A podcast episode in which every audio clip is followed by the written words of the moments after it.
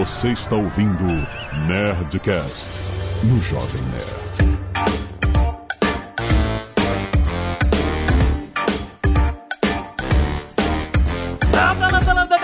Nerds! Aqui é Alexandre Antônio do Jovem Nerd. Qual é o seu sonho? Aqui é Flávio Augusto e esse episódio é a Hora da Verdade.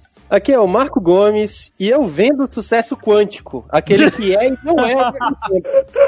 Aqui é o Ícaro de Carvalho. Eu criei o termo empreendedorismo de palco, o que me gerou muita dor de cabeça, mas também boas risadas. Aqui é o Azagal trazendo high stakes. Não, deu nem um segundo de fazer. Muito bem, nerds! Estamos aqui em mais um Nerdcast Empreendedor trazido por essa parceria incrível entre Jovem Nerd e meusucesso.com. E hoje, cara, a gente vai falar sobre um, um assunto que está enterrado em nossas gargantas. Um assunto precisa ser gritado. Nós vamos falar sobre empreendedorismo de palco, justamente com o Ícaro de Carvalho, que cunhou esse termo em um artigo do Medium, né, cara, que fez muito sucesso em 2016. E a gente vai discutir o que que é, o que é o empreendedor de palco. Nós somos empreendedores de palco, porque estamos aqui num podcast. Nós somos, o, o- o- o Flávio Augusto aparece no palco, ele é empreendedor de palco? Qual é- é essa parada? Marco Gomes, tu é só Marco polemizar. Gomes é empreendedor de bike. Não, mas o Marco Gomes vai só pro palco da ONU, né? Ah, isso ele adora falar. Gostei, gostei. Vem cá que vai ter muito bom esse papo.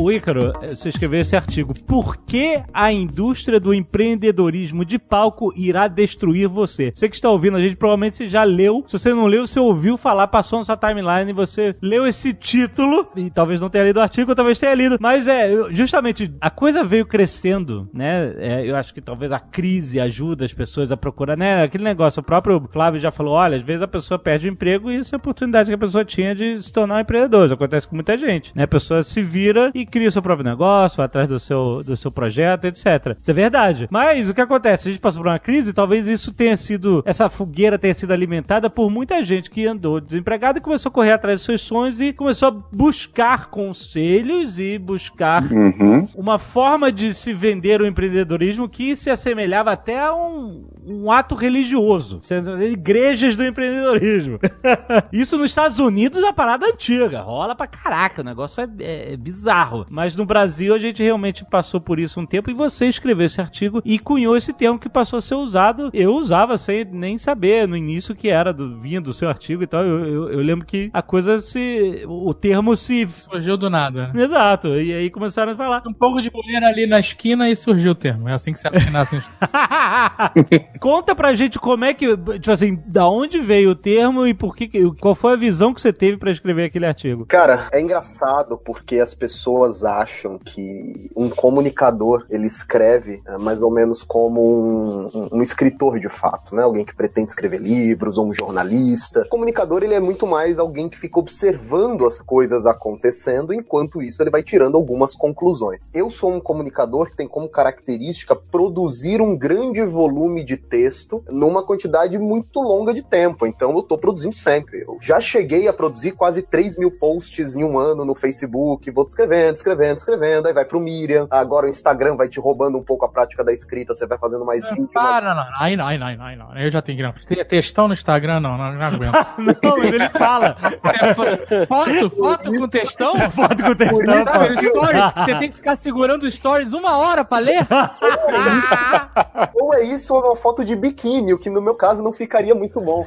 Mas então assim, o Instagram vai te tirando um pouco de texto, vai em vídeo, mas a minha tradição sempre foi texto. Eu nunca planejei criar o termo. Ele foi um dos tantos textos que eu havia escrito naquela semana. Sim. Saiu da cabeça sem pensar muito. O título foi modificado umas duas vezes antes de chegar a essa configuração, mas nessas exibições anteriores já existia a palavra, o termo empreendedor de palco ou empreendedorismo de palco, não lembro qual surgiu primeiro. Ele foi uma manifestação de algo que eu tava percebendo, cara, quase que naturalmente, né? Um pessoal aí, pessoal que tomava um café com manteiga, o pessoal que falava metade português, metade inglês. E a, a, grande característica, e muita gente ficou brava comigo. Ah, cara, você tá caçoando das pessoas, ou você tá provocando as pessoas. E na verdade não é muito bem, é, não era minha intenção deixar ninguém nervoso. É lógico que a gente gosta de provocar, e gosta de provocar o pensamento, provocar o pensamento numa pessoa. O interessante era que a característica que eu vi, o sentimento que eu entendi quando eu produzi o, o texto era pessoas que dão apenas valor à ideia de que, cara, acredita, força de vontade, vai lá, faz sem saber de nada, sem se qualificar, sem estudar, sem se envolver, que vai dar certo. É isso aí, vamos lá. E muitas vezes você vai ver o cara e a única coisa que ele fez na vida foi subir no palco e mandar as pessoas fazerem alguma coisa. Todo o pensamento começou assim. É baseado nessa sua percepção, qual seria a principal definição, então, de, de empreendedor de palco para você, Icaro? Essa definição não veio de mim. É, essa definição veio do último livro do Taleb, no Skin the Game, né? É, uhum. Ele fala assim: cuidado, não compre um conselho de quem vive de vender conselhos.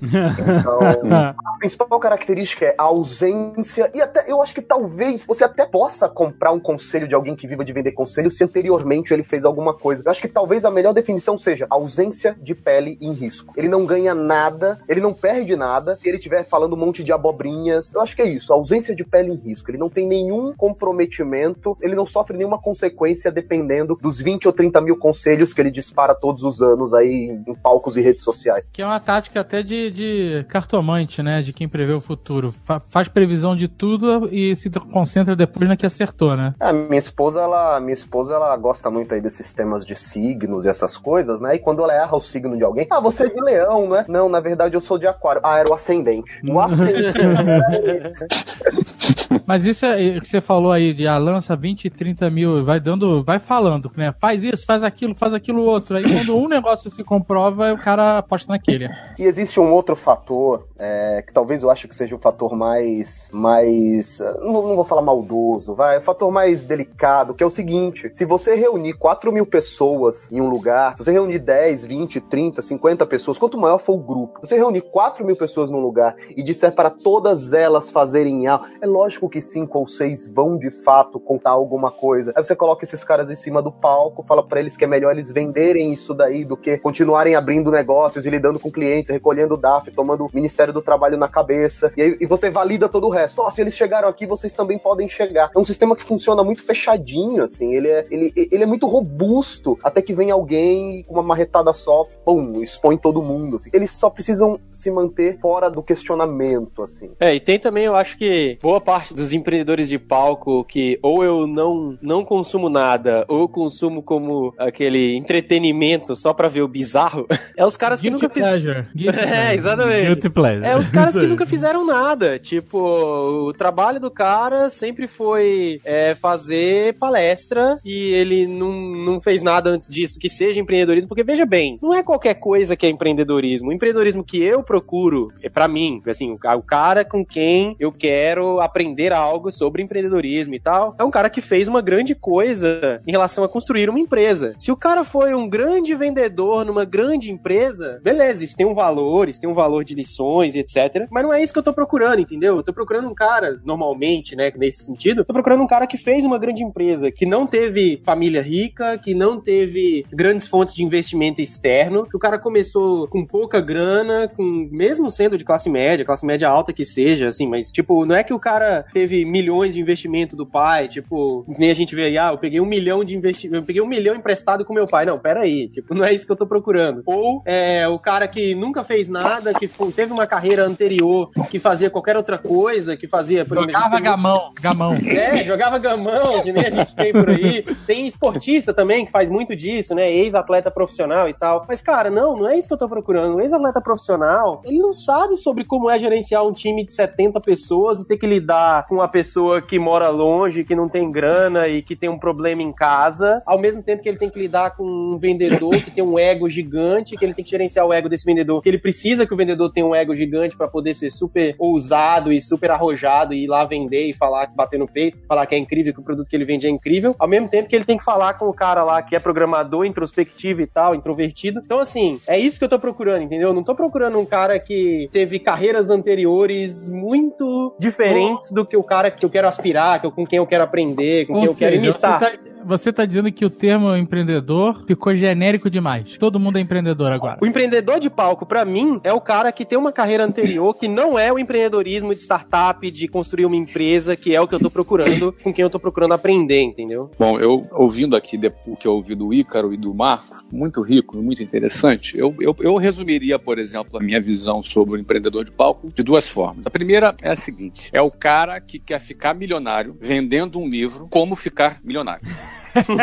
ah, exatamente. Ele não é milionário, mas ele ensina a ficar milionário. E ensinando a ficar milionário, ele pretende ficar milionário. É isso aí. né? Ou seja, é o cara que, sem autoridade, sem experiência prévia, sem resultados que avalizem de fato o seu currículo, a não ser o marketing pessoal, a não ser uma série de técnicas para ganhar autoridade. Ou seja, alguém que, sem autoridade, se propõe a ensinar a empreender sem nunca ter empreendido antes. Então, essa para mim é, é a minha definição do empreendedor de palco. Acho que vale ressaltar que não existe problema algum no palco, porque existem podcasters que dão palestras no palco, existem é, empreendedores que dão palestras no palco, empreendedores no palco, não necessariamente de palco. Ah, Então, ou seja, eu acho que esse é o primeiro ponto. Agora, me chamou muita atenção que o Marcos, o Marco falou agora, que é o que ele busca. Ele tem muito claro o que ele busca. Quando ele fala, eu, eu busco, se eu for ouvir alguém me dar algum conselho, ou se eu for consumir algum conteúdo de alguém, eu busco alguém que realizou alguma, alguma coisa do zero, né, conforme ele falou, não é? É Alguém que realizou alguma coisa notável. Esse cara eu tenho interesse de escutar. Eu busco esse cara, conforme o Marco falou. Então eu acho que também é, a gente pode levantar um outro aspecto, é que é possível que essas pessoas às vezes ganhem uma notoriedade muito grande porque as pessoas não sabem o que estão buscando, né? Ah, isso, isso E é aí- um ponto interessante. E aí qualquer coisa serve, né? É, eu até gostaria de, de esclarecer, porque, por exemplo, quando eu falei, ah, o cara que foi um grande vendedor numa grande empresa, não é que eu, Pode estar que eu não... venda, né? Exatamente. Eu, eu ouço esse cara quanto tempo ele quiser me ensinar como ser um grande vendedor numa grande empresa. Pro cara que era esportista, pô, o cara sabe muito de determinação, de agenda, de, pô, ter um objetivo e cumprir esse objetivo, de treinar Superação, pra caramba, superação, tudo isso eu ouço. Eu só não vou ouvir do cara como criar uma grande empresa, entendeu? Que é o que muitos desses empreendedores de palco falam, ó, vou te ensinar a ser um, a construir uma grande empresa, a realizar seus sonhos, a cumprir seus objetivos. Pera lá, amigo, pera lá. Não é bem por aí. Pra isso eu tenho The Secret. O Dave e o The Secret dele. Dave? Não, coincidência. É evidência anedótica. E aí eu quero dizer aqui que mais de uma vez eu já ouvi, porque a gente tá, a gente tem esse programa, o Nerdcast Empreendedor, há quatro anos. Quando começou o meu SaaS.com, a gente começou essa empreitada fazendo esses Nerdcasts, associando, né, justamente ao conteúdo do meu SaaS.com e o Flávio estando na frente, projeto dele também. É o quê? 200 episódios então? É isso? Mais ou menos? Na- é, não, é um episódio por mês, cara. Ah, tá. Então é, 40 48. episódios. 47, esse é o 47 É, e aí, ó, óbvio que eu já ouvi o Flávio ser chamado de empreendedor de palco, porque o Flávio, ele tem o Geração de Valor desde 2011. Cara, a pessoa pra falar isso, ela, como diz o nosso amigo Tucano, ela tá de chapéu até o pé, né, cara? Meu Deus! Meu Então, Deus!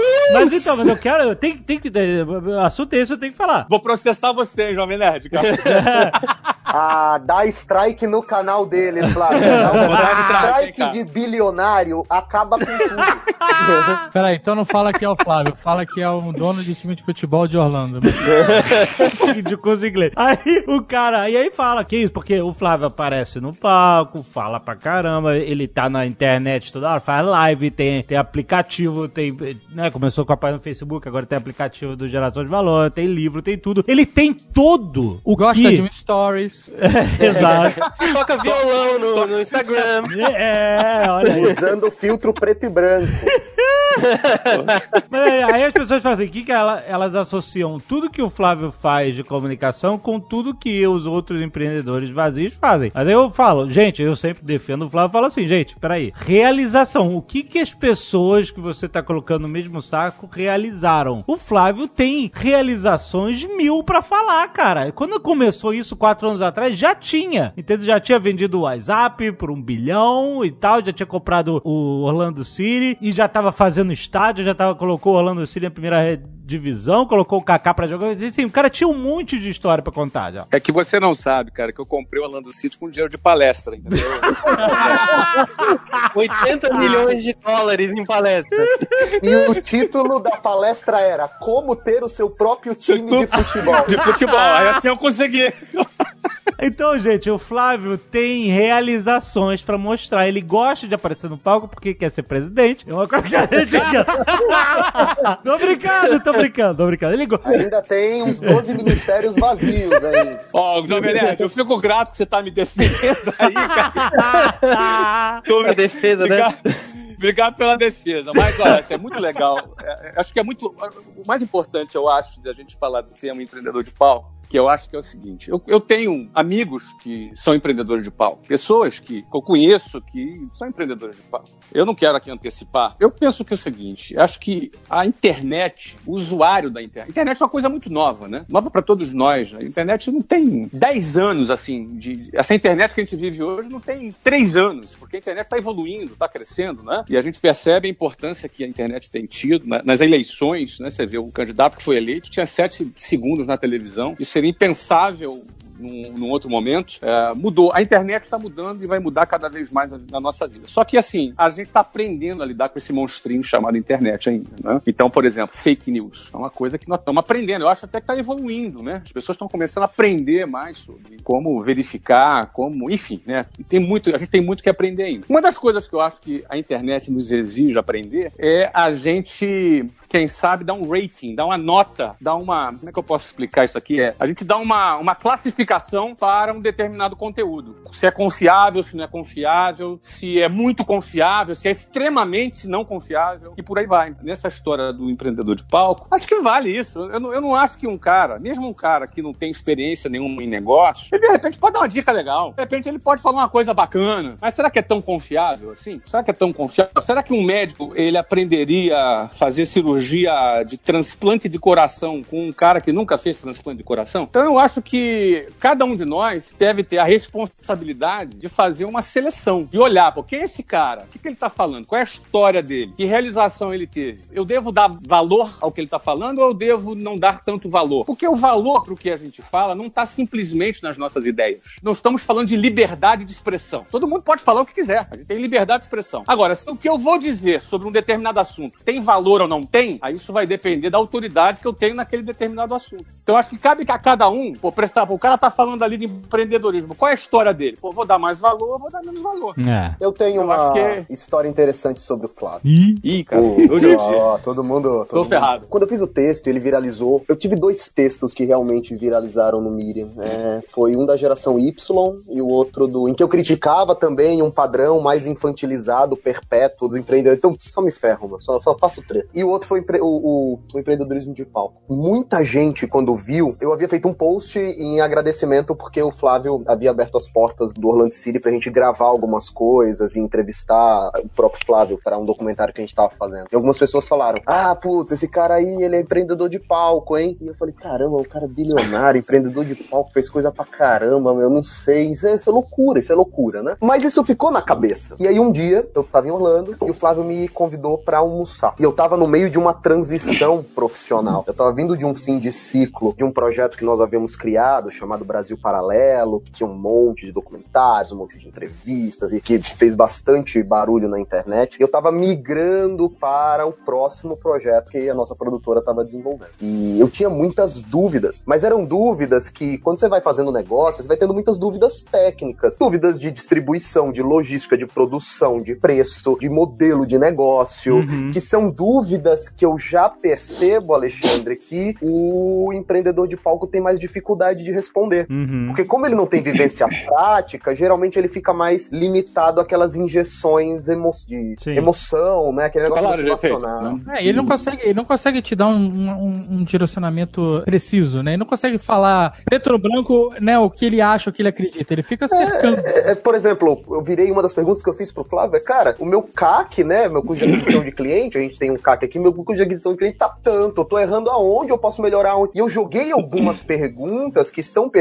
que você precisa de vivência. Cara, as respostas que eu recebi, todas elas tratoradas, eu falei, não é possível que esse cara não seja um macaco velho danado em negócios, porque são problemas muito específicos de tração de negócio na época, hoje. Hoje a gente tá com 77 pessoas trabalhando na, na, na nossa produção atual, né? Já não é mais um processo simples. Já não é mais um cara fazendo uns vídeos no Instagram para vender um curso por uma empresa, por um gateway de pagamento aí, que eu não vou dizer o nome. Então, assim, dúvidas bem complexas que foram respondidas com muita firmeza. Nesse momento eu afastei qualquer resquíciozinho de dúvida que fica na cabeça, porque, ah, enfim, o que que eu quero dizer com isso? Qual que é a melhor forma, talvez a mais eficiente, não sei se é a melhor, mas a mais eficiente, de você identificar de fato alguém que tem esse apelo apenas emocional? Cara, faça perguntas técnicas para ele. Faça perguntas técnicas, porque como ele não possuiu essa vivência, como ele não angariou essas experiências, muito provavelmente é aqui que você identifica quem é empreendedor de palco e quem não é. Aí a sua pergunta pode ser: ah, mas por que, eu tenho que identificar? Eu gosto do conteúdo dele, eu gosto da postura, eu gosto do que ele fala. Por que, que eu tenho que identificar se esse cara é empreendedor de palco ou não? Aí vem a minha opinião. Você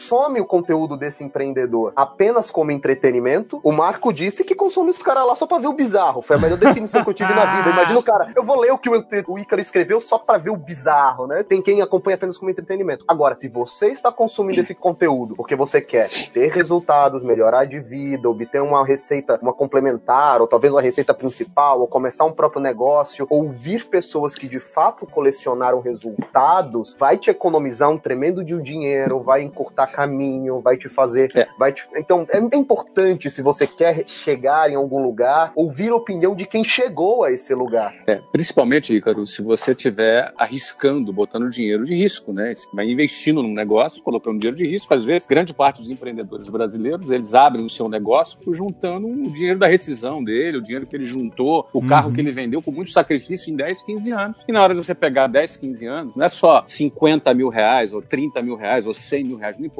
quantos, mas aquele dinheiro representa 15 anos, às vezes, de esforço, né? Então, na hora de você botar esse dinheiro em alguma coisa, é bom é você estar tá baseado, ancorado numa visão de quem tem experiência. Senão você pode né, perder dinheiro simplesmente. Perder 15 anos, né? Joe, come on, man. The dreams you told me about, we can actually do them now. Ô, Ícaro, só uma pergunta. Lembra qual restaurante que tu foi almoçar com o Flávio? Era, era uma luz de velas. não, não, mas tu lembra o nome?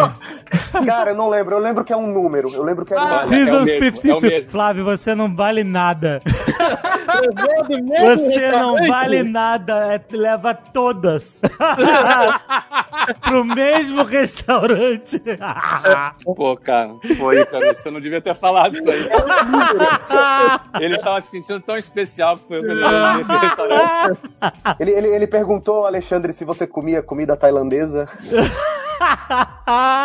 Caraca. Mas é engraçado porque o que você falou aí, a gente já vivenciou, a gente já teve a oportunidade de pedir os minutos do Flávio pra tirar conselho, né? Pedir conselho, e é exatamente isso. Ele tem uma visão muito clara do negócio. A gente tá, às vezes, meio perdido, saber pra que lado vai, e ele vem com os dois pés no peito e pau, sabe? E prático. na hora que tá acontecendo, sabe? Prático, faz conta ali na hora, no guardanapo, faz assim, não, não fecha a conta. É, é coisa assim, então, sabe? e é isso, é isso, eu acho que as pessoas. É por isso que é tão importante você buscar pessoas que de fato trilhar esse caminho. Porque imagina, às vezes o cara tá pegando 30, 40 mil, que é o resultado de um monte de anos de trabalho, fundo de garantia, esse tipo de coisa. E aí alguém aparece e fala: Olha, é, se você me pagar 5 mil reais, eu vou, eu vou te mostrar que você vai fazer uns 5 vídeos e vai fazer um milhão de reais. Caramba, às vezes o cara demorou a vida inteira pra juntar aqueles 30 mil e acaba, infelizmente, entrando numa tremenda vacilada. Essa história do empreendedor de palco não é de hoje. É que, mesmo antes desse nome, que eu acho que foi um nome que ah, todo mundo adotou, né? Pegou, o Ícaro vai deixar um legado aí. Esse nome pegou e. e- Agora, é muito importante a gente é, não perder o significado desse nome. Senão, igual as pessoas ficam, às vezes, usam um determinado termo, esse termo perde significado e, enfim, e aí a coisa fica meio sem sentido. Então, a gente está entendendo que empreendedor de palco é aquele cara que nunca empreendeu, que não tem resultado, mas pretende ali ficar dando dica, dar uma de guru e etc e tal. Mas se a gente for voltar no tempo, isso não, não nasceu hoje. Na É. década de 80, 90, foi a explosão das consultorias, né? Aham. E aí tem um monte de piada com consultor, e assim, os consultores estão me ouvindo aqui, não se ofendam, por favor. Ah, isso é só uma, A gente uma mesmo. menção. Eu me considero consultor hoje e é, tem que fazer piada consigo mesmo, porque tem É. cada uma. É isso, tem consultor. É, quem é o consultor? Às vezes, eu, eu tenho um amigo que ele é um grande consultor, né? É, e ele, abre, ele ah, quando ele deu uma palestra lá na nossa empresa uma vez, ele falou: Olha, eu tentei empreender na década de 80 e quebrei, não deu certo. Aí na década de 90 eu fui lá, tentei empreender duas vezes, quebrei as duas vezes. Em 2000 eu virei consultor. Hoje eu ensino empresários, Aham. eu ajudo empresários a montar esse negócio. O que ele fez sem quebrar, né?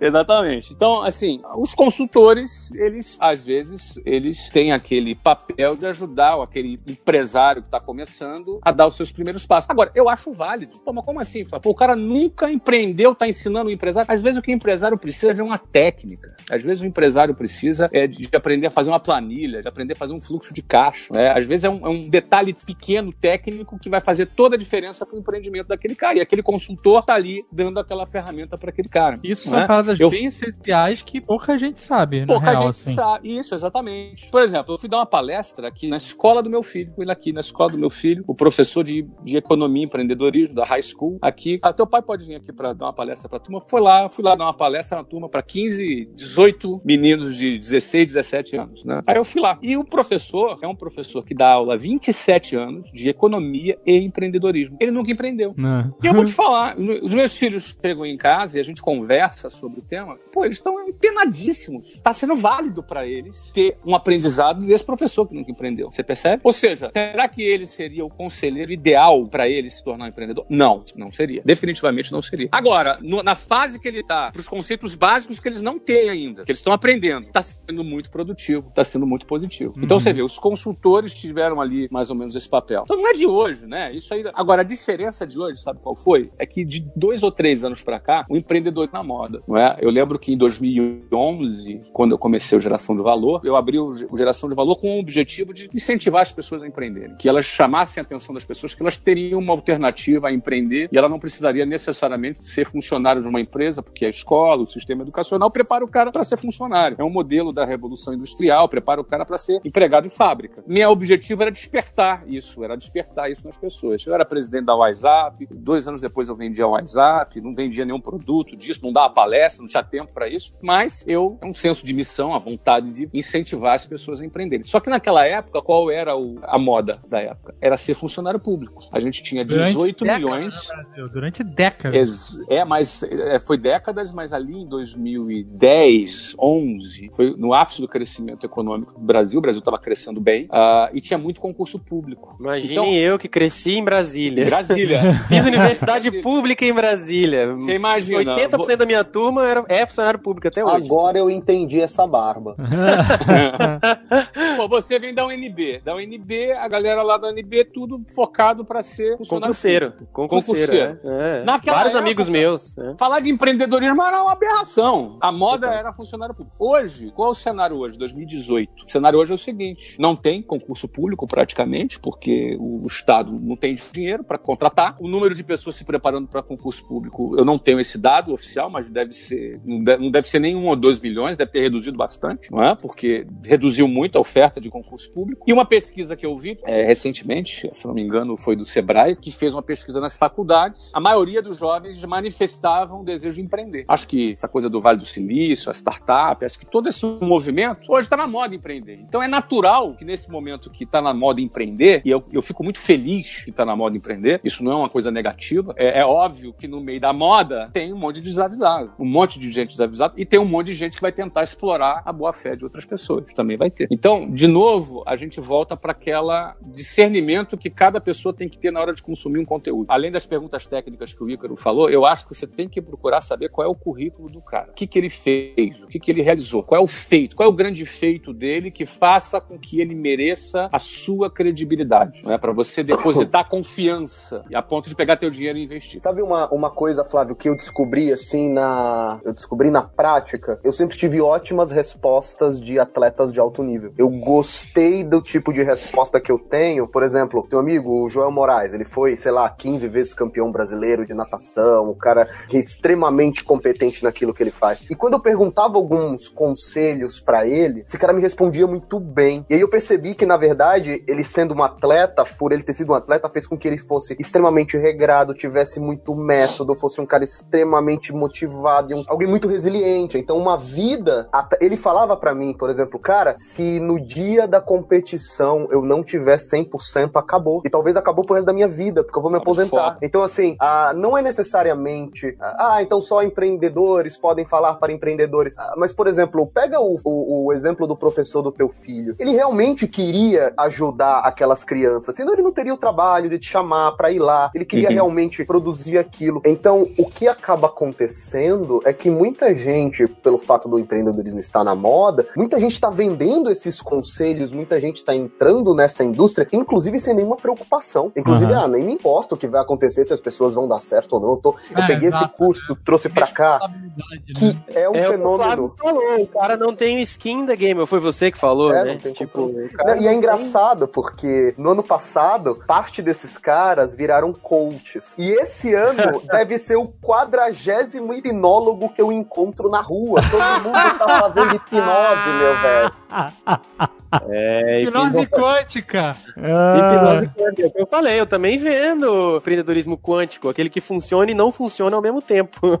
É, é, exatamente. Cara, as pessoas votarem quântico em qualquer coisa é a maior cara de pau. Exato. Sabe o que eu vi recentemente? Postei recentemente no meu Twitter? Blockchain quântica. Nossa. E eu tô até agora, tipo, mano, blockchain quântica, tipo, quê? Hein? Por quê? Tô vendendo qualquer coisa, gente. Joga dinheiro em mim. Tá, É me- me- me- desculpa, me atualiza aí que eu tô meio desatualizado. O quântico é. é, é, é, é Quântica é a nova keyword pra qualquer coisa. Os É caras uma- fazem é um- reprogramação de DNA quântico, os coaches fazem agora. Alguns coaches, vai. É uma palavra, também, é uma palavra né? cool. Isso, eu não, eu não isso, por isso. dentro, não Tem os, os charlatões, porque também a gente tem que ter, pô, tem o. Quando eu entrei, quando eu comecei a empreender há 12 anos atrás, é um- uma pessoa que me, que me aconselhava bastante, ele fazia coaching. Só que o coaching, na época, coaching de executivo, é tipo um treinador de esporte mesmo. Era tipo um cara que era muito. Nesse caso dele, era um super executivo de banco que aconselhava esse cara. E era um negócio. É, pode ser um negócio sério. Só que aí você tem a mesma, o mesmo fenômeno que acontece com o empreendedor de palco. Tem um monte de gente que nunca conseguiu fazer nada e virou coach. E hoje virou essa zona aí. E agora, a keyword, eu já vi, tem, sério, gente vendendo. Sério não, né? Tem gente vendendo reprogramação de DNA quântico. Para o sucesso. Para o sucesso. Que que é isso, velho? Que que é isso? Que que é isso? Que diabos? É, é. Eu só tô por fora, tá vendo? É muito maneiro porque esses caras, assim, a gente tem que reconhecer, eles não têm vergonha de.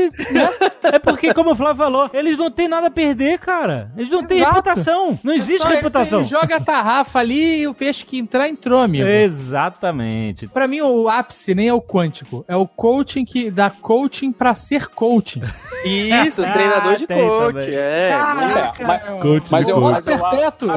Olha só, mas eu acho que nesse caso, a regra, na minha opinião, acho que é a mesma. O cara, o cara vai dizer, eu quero ser coach, eu sou coach, vou oferecer serviço de coach. Tem que ver quem é o cara, qual é o resultado que ele teve, qual é o tipo de, de história que ele tem, qual é, É. o currículo que ele tem, pra ver se o, se o que ele tá vendendo vale o que ele tá vendendo. É, sim, claro. Acho que isso é importante. É, eu até eu queria agora aqui fazer uma pequena justiça, porque assim, hoje virou piada. Coach hoje, principalmente nas redes sociais e tal, pelo menos entre as pessoas no meu círculo, é piada. Piada. Falou que é coach, é piada. Uhum. Mas, há 10 anos, há 12 anos atrás, eu lembro muito bem. E eu achava muito legal, porque era um cara que fazia isso sem cobrar nada na época. E não que as pessoas devam fazer as coisas sem cobrar, pode cobrar, porque seu tempo tem valor. Mas esse cara fazia isso, era um mega executivo de banco, que treinava outros como um treinador de esporte mesmo. Treinava outras pessoas para serem executivas como uma, uma, um give back do seu tempo, sabe? Tipo uma, uma doação, uma boa ação para aquela molecada que tava ali, que não tinha para onde ir e tal. Que é basicamente o que o Flávio faz hoje. Não que o Flávio seja coach, longe disso. Mas Sim. assim, dá os conselhos, pega a sua experiência, porque principalmente quando você passou de uma certa idade, quando você passou dos 40, passou dos 35, você olha uma pessoa de 18 cometendo erros que você fala, cara, é tão simples evitar esse erro, era só você ter falado comigo antes, sabe? Tipo, não precisava ter cometido esse erro se você tivesse falado comigo durante 3 minutos. Eu te aconselhava e você não cometia esse erro de, sei lá, comprar um mega carrão financiado sem poder ter o, o tal do carro, ou contratar uma pessoa muito mais cara do que a folha de pagamento da, que,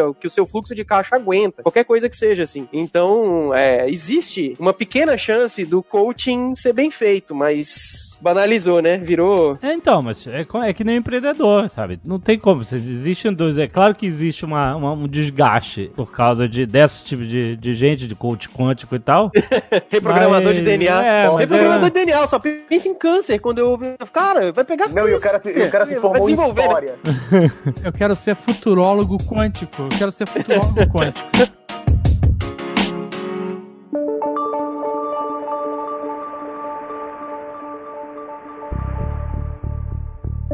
Existe um outro efeito que eu também acabo observando, que é colateral, ele tá lá do outro lado da esquina, que é o seguinte: existe uma coisa chamada síndrome de impostor. Não sei se vocês já ouviram falar sobre isso. Então você tem Já. um cara lá que tá trabalhando direitinho, ele tem às vezes um, um pequeno negócio, ou uma franquia, ou ele tá, enfim, é, trabalhando numa loja familiar. Ele tá fazendo o trabalho dele normalmente. E ele começa a se questionar: caramba, será que eu sei o que eu tô fazendo? Será que eu sou empresário mesmo? Será que eu sou empreendedor? Será que o meu negócio tá certo? Porque ele abre o Instagram e todo mundo tá tirando foto dentro de um jatinho.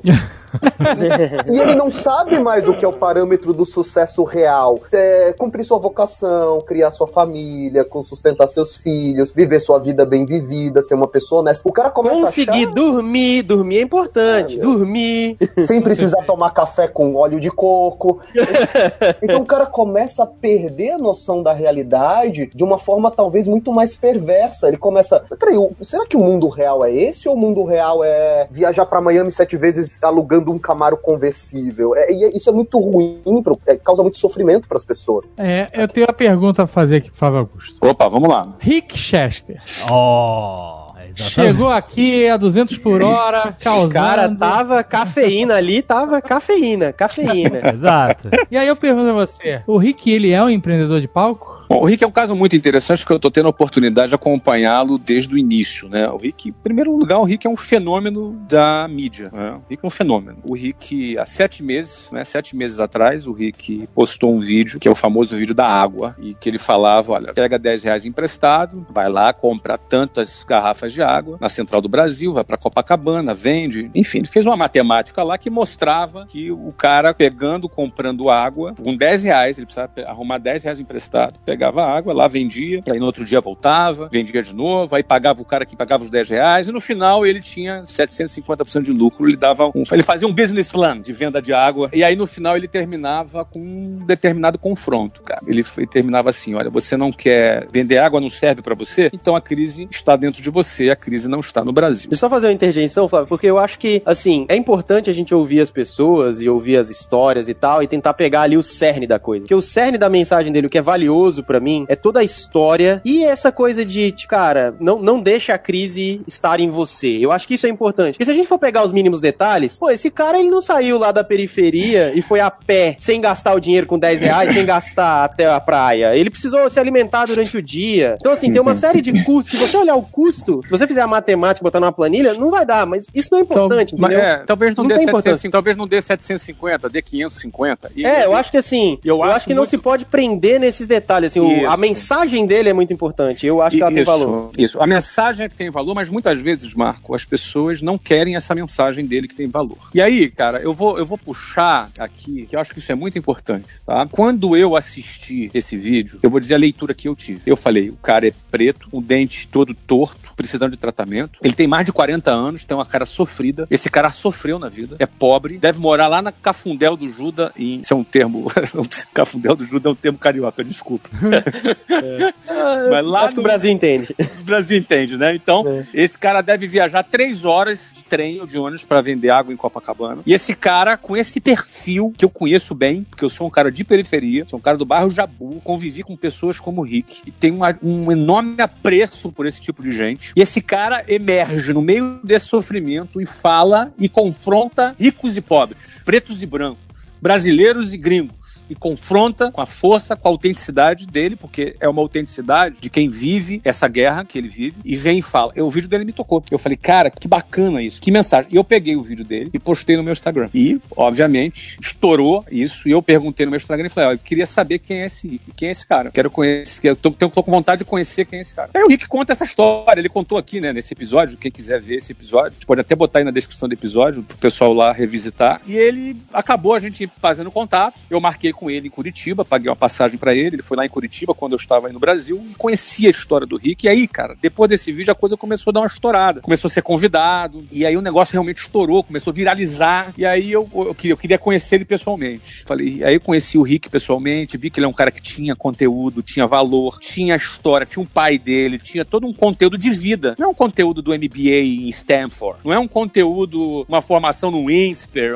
na FGV, que tem uma família que tem grana que pagou a faculdade para ele. Não, cara, é um cara que veio da vida. Como eu dou valor para isso, na realidade eu consigo ver valor nessas coisas, eu puxei o cara para conversar e senti que o cara tinha. Falei, agora eu quero conhecer melhor esse cara. Aí liguei pro Eduardo Lira, que é um companheiro também da periferia de São Paulo, tem um projeto social que a gente trabalha, se chama Gerando Falcões. Eu falei, Edu, eu preciso de uma ajuda sua, cara. Tem um cara, eu conversei com ele, gostei dele, cara, mas aquilo, cara. O teu termômetro para essa galera mais simples deve estar tá mais apurado que o meu. Eu, eu faz muitos anos, entendeu? Conversa com ele, vê o que você sente dele. Aí Edu ligou para ele, conversou com ele e falou: pô, Flávio, o cara é firmeza. E aí eu falei, aí chamei ele de novo, falei, Rick, vamos, vamos lá, vou te dar uma força, vou te ajudar, vamos, vamos fazer um projeto. E aí a gente começou um projeto. Ele assinou com a nossa editora, tá lançando o livro e simplesmente o Rick explodiu. Hoje o Rick deve receber umas cinco, seis propostas por semana de palestras. Foi para Harvard, palestrou em Harvard, foi na França agora, palestrou em Paris, é, palestra em tudo quanto é empresa grande, pequena, e o cara tá bombando. O cara vem de palestra, ele ganha numa palestra hoje que ele ganhava em três anos vendendo água. Não é quatro anos vendendo água, ele ganha numa palestra. Fechou um contrato com o Banco Santander de centenas de milhares de reais. O Banco Santander contratou para ser um garoto propaganda. Fechou com mais duas empresas, ou seja, o Rick em sete meses, em sete meses, ele saiu de vendedor de água para três contratos publicitários com empresas grandes. Já deve ter feito mais de 100 palestras, ou seja, o cara já melhorou a vida, tá ganhando dinheiro, tá em outro patamar, entende qual é a, a missão dele, porque ele, a, o desafio desse cara é manter a cabeça no lugar, né? Porque é uma mudança muito rápida e ele tem se mantido. A gente tá perto, a gente tá ajudando. Acho que eu sou o coach dele, né? Do Rick. Mas o que eu quero dizer para vocês é o seguinte: o que, que é o Rick? Ele é um empreendedor de palco? Uma pessoa, inclusive, me perguntou isso essa semana. E eu respondi para essa pessoa não. O que, que o Rick. A pessoa me perguntou, mas o que, que o Rick fez na vida para isso? Ah, eu, eu respondi para essa pessoa assim: olha só, o Rick não empreendeu nada, não construiu império nenhum. Ele foi pedreiro. O Rick foi pedreiro, limpador de vidro, é, vendedor de água, ambulante, faz tudo. Um guerreiro de 41 anos de idade. Só que por que, que o Rick faz esse sucesso? Porque o Rick representa esperança. É isso. O Rick é negro, favelado, é um cara de 40 anos que não tinha acertado na vida. O que sobrou para ele foi vender água na praia, não, não diminuindo os ambulantes de forma alguma, mas o Rick, ele representa a esperança que a vida das pessoas podem virar, que a vida das pessoas podem mudar, que as pessoas da periferia, as pessoas negras, as pessoas, elas podem ter uma relevância. O Rick representa esperança. E eu lembro quando eu conversei com o Rick, eu perguntei para ele, por que tu acha que teu vídeo viralizou, Rick? E ele falou, não, porque você postou lá. Eu falei, cara, não, Rick. Talvez eu ajudei 0,5%. O teu vídeo, Rick, viralizou pelo que você representa. Então, cara, o que, que é o Rick? Como é que a gente está definindo o Rick? O Rick é um mensageiro. Ele não é um empreendedor. Ele não, não ele não vai ensinar ninguém a, a, empreender. Inclusive, ele não fala isso, nem se propõe a isso. Mas o Rick, ele é um mensageiro. Um cara que dá, tem a proposta de dar a mensagem de esperança e de motivação para as pessoas. É. Isso é para quem, quem quer comprar esse produto, as empresas estão comprando. É, eu acho que ele não vai, não vai ter a, a iniciativa que você teve, por exemplo, que o Jovem Nerd, o Dave Vazagal, acabou de falar aqui, que, pô, fazer conta na, na no verso de um guardanapo e chegar aqui numa solução financeira e falar, putz, a conta fecha, a conta não fecha. Eu acho que ele não vai ter, pelo menos agora, daqui uns 5, 10 anos, talvez, se ele, se ele se propuser e for estudar isso. Mas nesse momento não é, não é essa não. a mensagem dele, né? Não é essa. Eu, eu, como comunicador, marqueteiro, a gente sempre pensa em comunicação o tempo todo, né? Eu acho que o Rick ele tem um valor semiótico muito importante, que é o quê? Tirar um pouco o nosso ambiente. Empreendedorismo tá na moda? Tá, tá crescendo? Tá, mas ele ainda é meio, meio bolinha ainda. E aí o que acontece? Nós temos uma representatividade uhum. de empreendedores que falam e que escrevem na mídia, é, basicamente reproduzindo essa bolinha, onde todo mundo é igual, que vai seguir o mesmo caminho, que vai tirar foto dentro da piscina e que vai falar que empreendedorismo é tal coisa, e todo mundo tomando o mesmo café, polo, camisa polo, cabelo cortadinho do mesmo jeito. De repente chega um Que usa o mesmo vocabulário. mesmo vocabulário, tudo high stake, e de repente você tem um cara que às vezes faz muito mais sentido na sua mensagem para um monte de empreendedores que estão no Nordeste, no Norte do país, em cidades pequenas. Porque imagina só, o cara não tem quase nada, o cara tá na periferia. Aí ele olha, ah, eu vou te ensinar a empreender. E o cara tá dentro de um carrão falando isso. Não existe conexão. Tem um cara que grava um vídeo aí dentro do Rolls Royce. Eu fico, putz, que legal.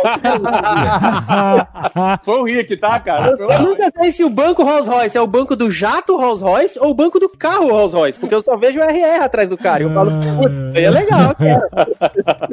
Mas deixa, deixa eu falar uma coisa pra vocês. Olha, dificilmente me impressiono ouvindo alguma pessoa. Dificilmente. Assim, eu vou conversar com um cara de Harvard, um cara de Stanford. Dificilmente eu vou me impressionar. Eu me impressiono ouvindo o Rick. Eu. Tô falando do Flávio. A mensagem do Rick me toca. Porque eu olho pra um cara de 40 anos de idade que viveu o pão que o diabo amassou a vida inteira, vivendo o que ele tá vivendo. Então isso me toca. Então eu acho que por isso que as empresas contratam o Rick. Porque assim, as empresas ligam e contratam. Ó, eu quero esse cara aqui falando. Tava num churrasco esse fim de semana aqui em Orlando. Tava aqui com o vice-presidente da Sorridentes, que é uma empresa, uma rede de clínicas dentárias, que contratou o Rick para dar uma palestra pros franqueados dele. O cara não parava de falar no cara. Já marcou uma outra para falar para todos os funcionários. Ele tem, pô, eu, eu quero botar da faxineira até o dentista para ouvir o cara falar. Agora, por que, que o cara contrata? Ele tá comprando um produto, né? Ele tá comprando. Qual é o produto que ele tá comprando? Um cara tá chegando lá e tá dando uma palavra que, de alguma forma, dá algum conforto, dá alguma esperança para as pessoas. Isso não é ruim. A gente precisa ter um pouco de conforto e de esperança. Isso é um produto que muita gente vai. Um psicólogo, igreja, enfim, escuta Jovem Nerd, enfim, por aí vai. Caraca, Flávio, sério, que genial. Sorridente. Você não conhece? É do Brasil, não é Caraca, daqui. muito, cara, o melhor nome de empresa que eu já vi há muito, em muito tempo. Sorridente, né? Troncadalho. Cara, eu, eu- eu- eu digo que a gente nunca pode deixar de lembrar que são dos lugares mais nada a ver que saem umas coisas tipo isso. A gente tava fazendo uma ação ontem que é pra uma empresa chamada Avenue, a gente tava fazendo uma ação na Nasdaq, é, o surgimento da empresa e tudo aquilo. E aí tava lá todo mundo tenso, apreensivo, e tinha um rapaz que era do atendimento, novinho, o cara mais novo da empresa. Ele virou e falou: Ô Ícaro, você é do marketing, né? Eu falei, sim. Ele falou, cara, amanhã é dia de ação de graças. Eu falei, é. Ele falou, que tremenda propaganda seria, hein? Dia das ações de graça. Eu falei, puta que pariu! Olha aí. A maior Gênio. tensão e o cara pensou nisso. Eu falei, cara, alguém promove esse cara. Você, pensou assim, ó, eu podia ter mais esse legado na minha vida, ter inventado esse termo, né? Vendo? Joe, come on, man. The dreams you told me about, we can actually do them now. Eu achei interessante o negócio que o Icaro colocou um pouco mais anteriormente, e que é algo que a gente acaba não percebendo, que é o quanto nós, principalmente eu falo por mim, por exemplo, estamos numa bolha, né? E a importância do Rick de se comunicar com as pessoas que estão fora dessa bolha. É. Porque ele viveu uma realidade que a maior parte do Brasil vive que a gente não viveu de verdade. né? Mas, Dave, é isso que me impressiona no cara, entendeu? Porque assim, eu sei de onde ele veio, entendeu, cara? Eu sei exatamente. Eu, me impressiona como ele tá penetrando com ousadia em outras bolhas, em outros mundos, sem nenhum constrangimento, cara, sem nenhum problema. Tô te falando, cara, você é empresário pagando pau pro cara, meu. Por quê? Agora, por quê? Ele ensinou fluxo de caixa? Ele ensinou fazer valuation? Ele ensi- Não, não, cara. É um cara que tá falando de superação, de vida. E a figura é o que ele representa. É, eu acho que é uma mensagem muito forte que ele deixou, que eu acho que é valiosa até. Enfim, cada um vê um. Quando eu vi o cara falando, é, por vender água não serve pra você, eu vejo ele, na verdade, falando isso pra classe média alta, que enfrentou Isso. uma crise e ficou birrenta. Pro- Isso. Pro cara rico que enfrentou uma Isso. crise e ficou birrento, o cara Não que reclama. É, o cara que reclama porque o aeroporto tem agora pobre voando, você fala, mano, o que que é isso? Tipo, não, é bom, entendeu? Uhum. Tipo, não tem essa de vender água não serve pra mim. É, isso eu acho mais difícil, até acontece, mas é mais difícil um pobre ter vergonha de vender água. Pobre vende água tranquilamente, quem não quer vender água é rico, entendeu? Eu acho que essa mensagem é meio uma,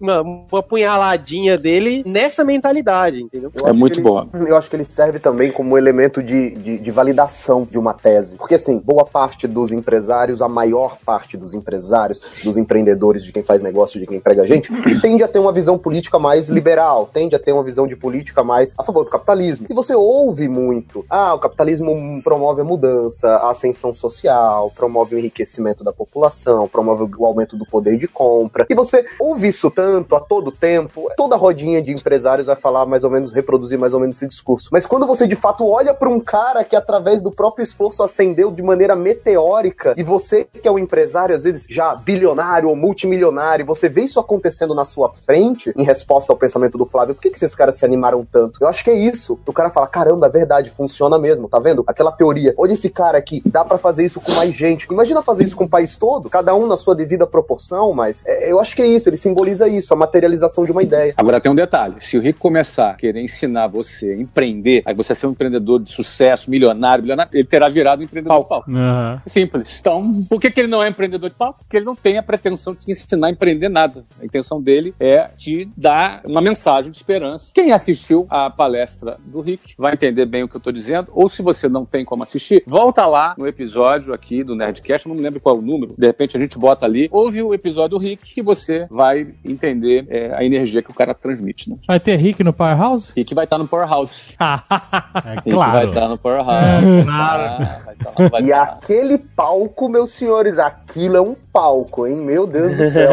é maior do que o quarteirão do meu prédio. E é pra 4 mil pessoas, como você falou lá no Aquele. Aquilo ali é um palco para empreendedor no palco. É verdade, é, não, é verdade, porque, assim, o meu SaaS.com sempre, sempre fez isso, de trazer empreendedores que têm resultado, né? Que tem histórico e tal, e os estudos de caso e tal, e o Powerhouse é uma reflexão disso no, no mundo físico. Já que você citou a Powerhouse, só para quem está ouvindo não ficar perdido, Powerhouse é um evento que acontece uma vez por ano, que a gente reúne pessoas de todo o Brasil. Já tem, nesse momento está acabando já a venda dos ingressos. No momento que entrar o- esse episódio, já terá vendido todos os ingressos, tá? No finalzinho já. E é um evento que eu dou aula. A gente dá, eu dou cinco aulas. Nesse próximo evento eu vou dar cinco aulas. Todo ano você muda o formato do Powerhouse, né? É que no ano passado foi eu, e o- foi eu e o Carlos Wizard, né? Isso, Esse é. ano, esse ano eu vou fazer as cinco aulas. E no primeiro Tá? ano foi, era uma galera. Isso, no primeiro diferente. ano foram vários estudos de caso do meu sucesso que a gente levou. Mas sabe o que aconteceu? A partir do segundo ano, a gente percebeu que as pessoas estão precisando mais de técnica. O primeiro ano a gente falou mais da história, cada pessoa contando a sua história. Essa- o lado da história tem o seu valor, porque o cara, você sempre pega um insight ou outro da história de um cara. Você pega ali um ponto ou outro. Mas a gente começou a sair um pouco desse formato de contar a história para transmitir uma- um formato mais técnico. Esse ano resolvi dar todas as aulas. E são 45 minutos de aula. Eu dou 45 minutos de aula sobre um tema específico. Por exemplo, esse ano eu vou falar de ciclo de know-how, que é é a primeira aula. A segunda vai ser o novo, novo marketing, novas mídias e o novo marketing, essa transformação do marketing, as, as redes sociais, enfim, toda essa transformação que está acontecendo. A terceira aula vai ser venda, é uma aula de técnica de vendas voltada para recrutamento e seleção de vendedores, que é uma área muito difícil das empresas. As empresas têm muita dificuldade de recrutar e reter a área de venda. Então é uma, é uma, uma aula sobre venda, mas com enfoque em recrutamento e seleção. Essa é a terceira aula. Quarta aula são os cinco key points, cinco pontos que eu daria de destaque na recompra da WhatsApp. Ou seja, eu recomprei a WhatsApp em 2016 até 2018. A gente fechou um ciclo nesses três anos. A gente deve fazer um anúncio grande lá de uma aquisição que a gente está fazendo, mas tem cinco pontos nesse turnaround da WhatsApp, nessa, nessa virada da WhatsApp. A gente recomprou a empresa bem embaixo, a empresa hoje está em mais alta do que quando a gente vendeu da outra vez. Está crescendo, a gente abriu 40 novas escolas nos últimos meses. Ou seja, eu quero pontuar os cinco pontos, os cinco highlights desse turnaround e trazer esse conteúdo mais estratégico de empresa para as pessoas. Ah, e aí é o seguinte, eu dou 45 minutos de aula e depois vem 20 minutos com especialistas fazendo comentários. Eu pego assim, se a aula é sobre marketing, eu vou ter ali alguns especialistas sobre marketing e novas mídias que vão estar falando. Inclusive o Ícaro vai estar lá como especialista nessa aula de marketing, que está aqui no- nesse episódio, né? Então, basicamente, esse é o formato. Agora, essa aula acontece sempre com foco mais técnico, porque a galera hoje está precisando de técnica. Já tem um, um número grande de pessoas que já querem empreender ou já estão empreendendo, mas estão querendo aprender um- algum conteúdo mais técnico. Então agora o Powerhouse é 99% focado em técnica. né? É, ano passado, 2000 esse ano ainda, né? 2018, eu tive lá e eu achei muito maneiro. Não, não esqueço o SWOT, S-W-O-T. É, é matriz SWOT. é. Essa foi uma aula que a gente falava as ferramentas que eu uso na hora de analisar um,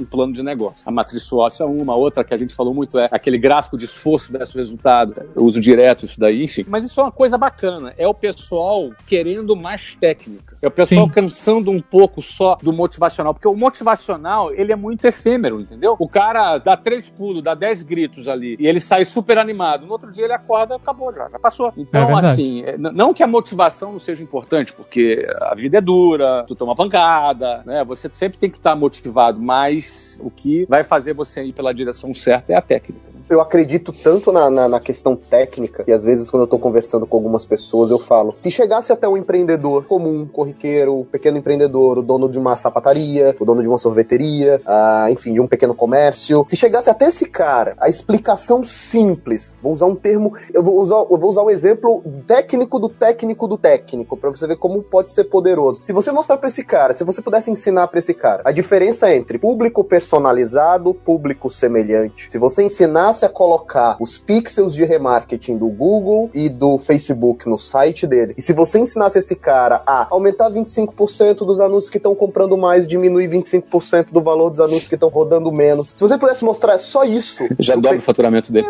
ia ter uma puta mudança no cara. Tremenda mudança no cara. Se você mostrasse pro cara que ele não pode subir um anúncio retangular numa compra de tráfego para stories do Instagram, e, e eu- só isso já traria uma tremenda mudança. Ele nem precisaria ficar soltando Hadouken.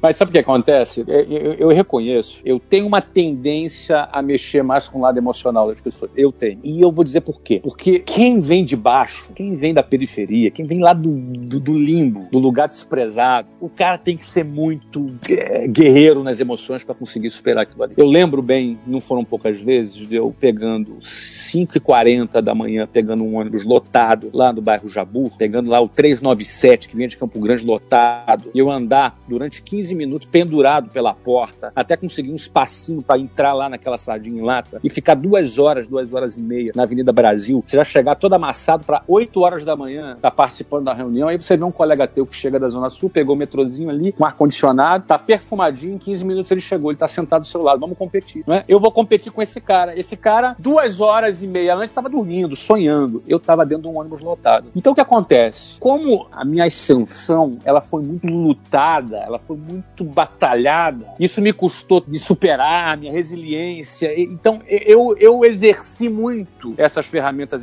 emocionais para conseguir sobreviver e conseguir vencer essa barreira. E talvez eu direcione muito a minha comunicação para esse cara que tá lá embaixo. Que esse cara precisa. Eu vou dizer para você, Ícaro, que esse cara, ele pode saber toda essa técnica, mas se ele não, não sobreviver a duas horas e meia de trânsito aí, mais duas horas e meia de trânsito pra voltar, acabou, já morreu. Então, eu penso o seguinte, que a combinação perfeita pro cara conseguir, na realidade, para todos nós aqui, né? Todo mundo aqui tem família, tem desafio, pode aparecer uma doença, pode ter um problema financeiro, enfim, coisas inesperadas, né? Todos nós temos demandas emocionais. Eu acho que é uma mistura de técnica, acho que todo mundo aqui, eu conheço bem todo mundo que tá aqui nesse fórum aqui, né? Todo mundo é inteligente, estudioso e sabe técnica e um conjunto também, e outra parte, é essa questão emocional. Óbvio que, como o Marco disse, né, andando de Rolls Royce, também, o meu, o meu desafio hoje é muito menor. Mas quando eu produzo conteúdo, eu estou produzindo conteúdo para aquele cara que está dentro do ônibus, pra aquele cara que está lá no Gama. É para esse cara que eu estou virando, é nesse cara que eu estou pensando, entendeu? Então eu confesso que eu sou, eu tenho uma pegada meio emocional, mas é bom para as pessoas entenderem que a vida é dura, né? A rapadura é doce, mas é dura. Eu tenho uma história interessante que aconteceu. Ah, eu tenho um braço direito aqui chamado Fernando Azevedo. É, ele é o chefe da produção aqui, o cara que faz tudo, se preocupa com tudo, logística, transporte, essas coisas todas. E uma vez deu o maior pepino num evento que estava montando e ele resolveu de uma maneira. Ele fez uma gambiarra, resolveu. Ele odeia quando eu falo gambiarra, né? Ele fez, É resolveu, resolveu, resolveu. Aí eu virei e falei assim: pai, como é que você resolveu isso, cara? Não sabia que você ia conseguir, não. Ele virou pra mim, bateu no peito e falou: aqui nasceu em Jardim Japão. então, assim, o cara que consegue realmente passar essa fronteira, ele pega toda essa dificuldade do início da vida, do Jardim Japão, de dormir com sete irmãos, de não sei o quê. E aí o cara fica muito parrudo, ele fica muito antifrágil, se a gente pode usar essa palavra, né? É isso aí, é, foi, foi o que me chamou a atenção no Rick lá. Excelente. Mês que vem, pirâmides. o negócio tá ficando bom, hein, cara? que é isso. Vai ficar melhor só se ele falar mês que vem pirâmides. Quem quer comprar um perfume? Quem quer ser vendedor de perfume? É, Exatamente. E andar de Rolls Royce. Não vai fazer o. Ah, é, o jabá. Cara, o programa de hoje foi tão bom, cara, que eu vou fazer um jabá em 10 segundos, né? Olha, você entra em meusucesso.com, clique em assinar, pega teu cartão de crédito, assina e pronto, chega. e acabou, tá bom, cara? Tem que, tem que mudar o nome. Eu vou fazer um site concorrente. Meu sucesso ponto quântico. Agora sim. Aí sim, aí eu não vou poder competir.